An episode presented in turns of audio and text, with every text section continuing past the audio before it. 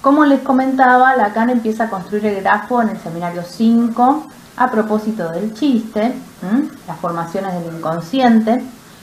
Eh, lo utiliza como herramienta para situar los elementos del chiste, eh, en donde lo fundamental que va a situar Lacan allí va a tener que ver con el código, con el mensaje, con el yo y con el objeto metonímico.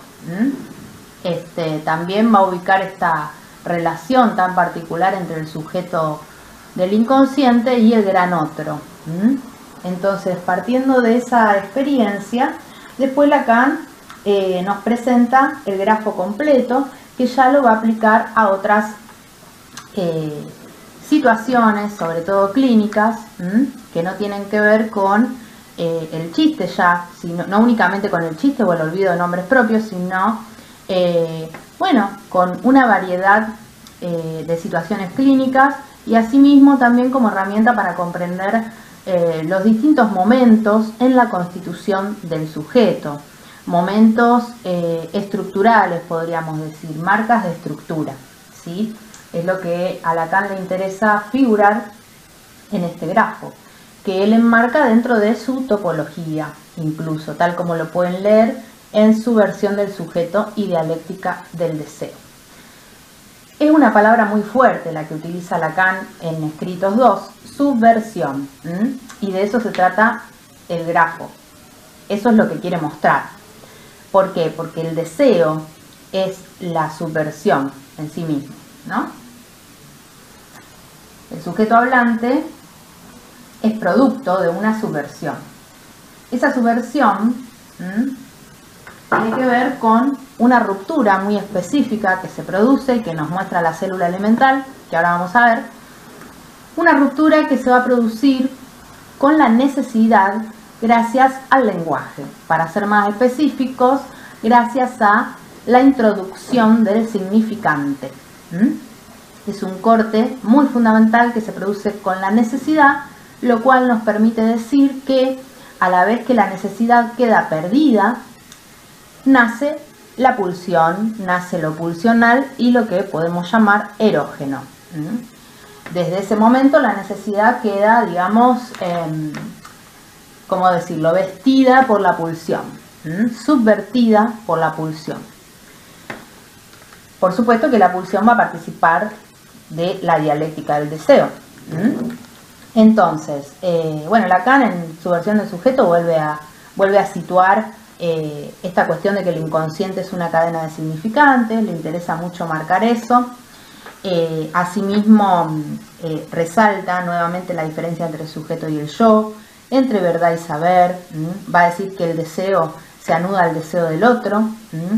Y en ese trazo, en ese lazo, al deseo del otro es donde se aloja el deseo de saber. Saber inconsciente, por supuesto. Entonces, bueno, presenta este recurso que él llama topológico, que es el grafo, y dice que fue construido para ubicar en sus niveles la estructura práctica de los datos de nuestra experiencia. La estructura práctica, dice.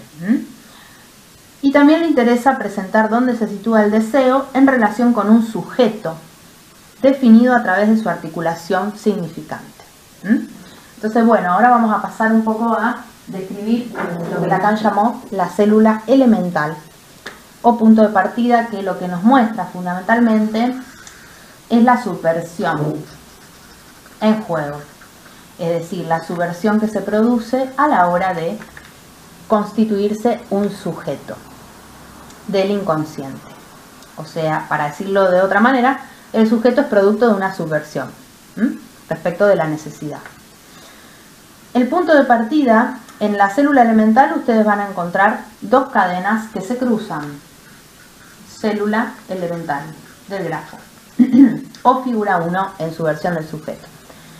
Van a encontrar una primera cadena que tiene esta orientación, que parte de este punto, que Lacan llama necesidad, sujeto de la necesidad, sujeto a advenir, todavía no constituido, también lo llama sujeto inexistente. Presten atención los términos tan fuertes que utiliza para marcar sus diferencias, sus distinciones importantes. el sujeto de la necesidad o sujeto advenir es lo que se va a ver subvertido cuando el significante haga su efecto en esta línea de la intencionalidad, dice Lacan. Entonces aquí tenemos cierta intencionalidad que tiene como punto de partida la necesidad. ¿Qué pasa? Lo que ocurre es que el significante se introduce, dice él. Se introduce en esto. Entonces, la simple intencionalidad que seguía este curso, supuestamente, se encuentra con el significante. Y se encuentra con uno en particular, que Lacan llamó rasgunario. Pero se encuentra primeramente con el significante. Este primer encuentro produce un corte, que Lacan anota como gran otro. En este texto Lacan define este punto, esta anotación, como tesoro de los significantes, lugar del código, sitio, en donde los significantes son puestos en serie por una combinatoria y por su oposición. De este otro lado, porque el grafo funciona de manera retroactiva, entonces de este otro lado, primero la primera ruptura es en A, A mayúscula, y la segunda ruptura, fíjense que el grafo tiene dos líneas y cada línea tiene su orientación también, su direccionalidad. ¿sí? La segunda escritura que corresponde a este efecto que se produce aquí es el significado, S minúscula, del otro, sin barrar. ¿Mm? A ver si se ve bien ahí. ¿Mm? Significado del otro, se lee. Entonces aquí tenemos el significado del otro como efecto de lo que esto produce aquí, en este punto. Puntualmente la subversión. ¿eh? Lo que... Mm, a ver, vamos a decirlo así. Lo que esto significa para esto se ve anotado en esto, en este lugar. Entonces aquí intervienen muchos factores. Bueno, yo les marcaba el rasgunario, que es lo que estuvimos trabajando la vez pasada, pero eh, eh, aunque esté de manera mm, aún, eh, digamos, ¿cómo decirlo?, oculta, no esté absolutamente puesto en juego, está comandando la situación lo que se puede llamar el deseo del otro, en este lugar. Pero todavía no se ve como tal, por eso no está escrito aún. ¿eh? para el sujeto en constitución. Pero lo que va a comandar cierto ordenamiento y va a facilitar las operaciones subsiguientes es el deseo del otro. Algo de este orden lo vimos en el esquema óptico también. Bueno, eh, como resultado le llega este significado ¿eh? Al sujeto y es eso lo que lo constituye como sujeto del inconsciente. Siempre estamos hablando del sujeto del inconsciente, por ende sujeto dividido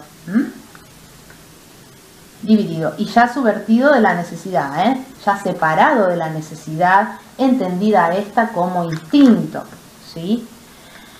Este esquema yo les comentaba que se puede utilizar la célula elemental para hablar de distintas situaciones, o sea, lo podemos utilizar para describir lo que sucede a nivel de la vivencia de satisfacción, de la represión primaria, ¿eh? del funcionamiento primario de la pulsión, que está muy asociado a la represión primaria.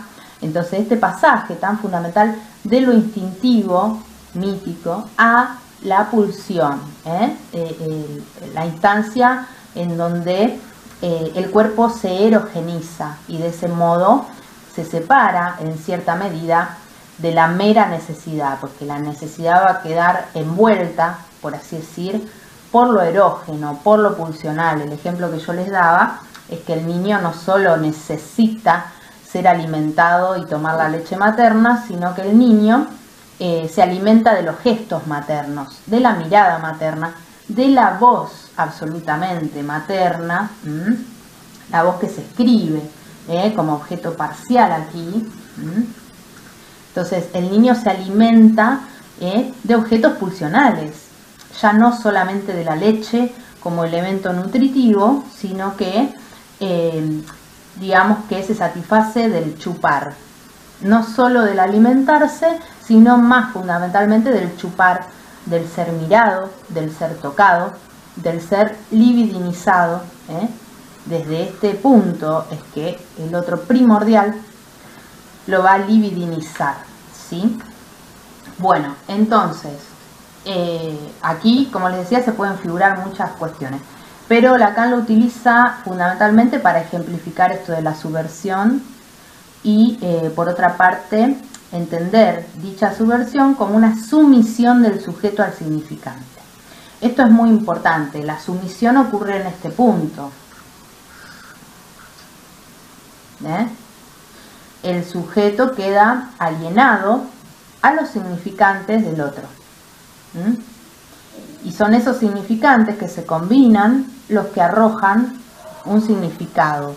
Ahora, este significado, ¿de qué nos habla? ¿Es un significado sobre qué? ¿En relación a qué? En relación a esto. Entonces, este significado es lo que presta la materia prima que está inspirado en esto, el significado, en una combinatoria específica de significantes. Esa significación que le viene del otro hace un corte con esto y genera esto como resultado. Sujeto del inconsciente. Entonces, el nacimiento del sujeto del inconsciente tiene que ver con una identificación a un significante. ¿eh? A un significante que viene de aquí.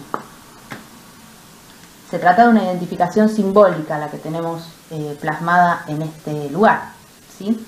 Bueno, ¿cómo seguiría entonces? Ah, bueno, me olvidé. Eh, les estaba diciendo que les había definido esto como lugar del código. El significado puede pensarse como lugar del mensaje. Eh, también puede pensarse como una puntuación, como un momento. Este, y también una significación se puede entender como un producto terminado, ¿eh? como un mensaje. Cuando algo de la combinación significante se cierra en cierto producto, allí tenemos esto.